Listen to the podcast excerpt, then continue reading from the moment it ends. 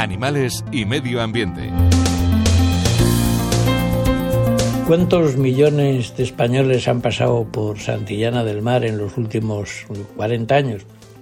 Yo diría que todos los españoles, o casi todos los españoles, o por lo menos un porcentaje grandísimo, han pasado por Santillana del Mar y todos han entrado por la Plaza del Pueblo, han visto la colegiata y han visto en la Plaza del Pueblo un bisonte de piedra que está frente a enfrente del parador y de la casa museo del Águila y de la Parra y está allí quietecito sin que nadie sepa quién es.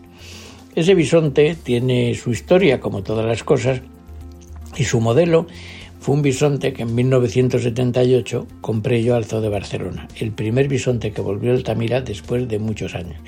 Ahora ya el bisonte europeo ya es otra cosa, los hay por todos los sitios, hacen reservas, los tienen, solo falta que los usen para carne como hacen con el bisonte americano.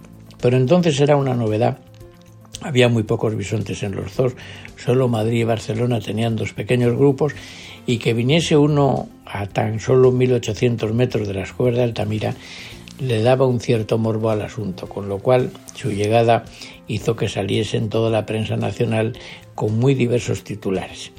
Bueno, también vino la gente de Santillana y entre ellos vino Jesús Otero, un escultor famoso del pueblo ya eh, mayor, que cuando vio al bisonte quedó prendado de su fermosura, que dirían los antiguos, y dijo, le voy a hacer, un, voy a hacer una escultura de este bisonte. Entonces dice, no te importa, digo, me parece perfecto.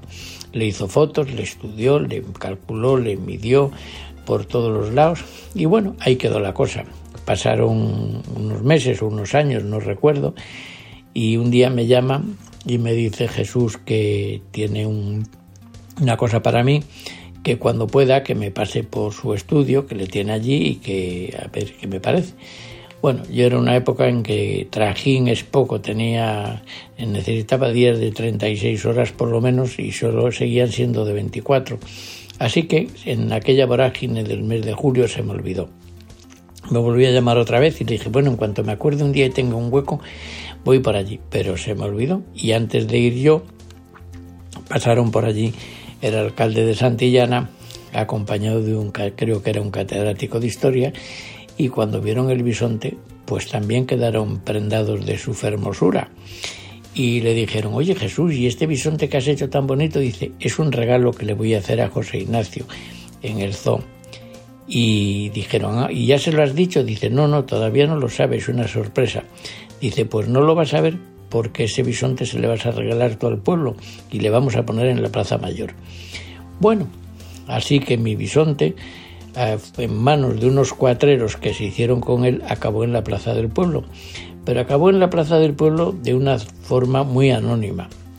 Está allí, la gente ve un bisonte y relaciona con la escuela Altamira, pero no sabe que ese bisonte tiene una historia, que el modelo que el que posó para hacer el bisonte existió, vivió en Santillana del Mar, por lo menos cerquita en el zoo, y que mm, Jesús Otero le hizo para mí. Yo a los que me llevaron el bisonte siempre he hablado de ellos y he dicho, yo me acuerdo de leer novelas de cuatreros cuando era niño, pero nunca pensé que los cuatreros también actuaban sobre bisontes de piedra. La cosa se medio arregló años más tarde cuando Ramiro, entonces un discípulo de Jesús Otero, eh, hizo, que, hizo una copia más pequeña, más reducida que tengo en el zoo.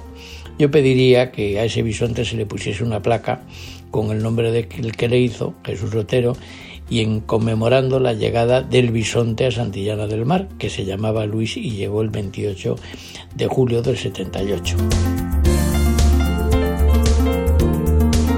José Ignacio Pardo de Santillana, presidente de la Fundación Zoo de Santillana para Radio 5.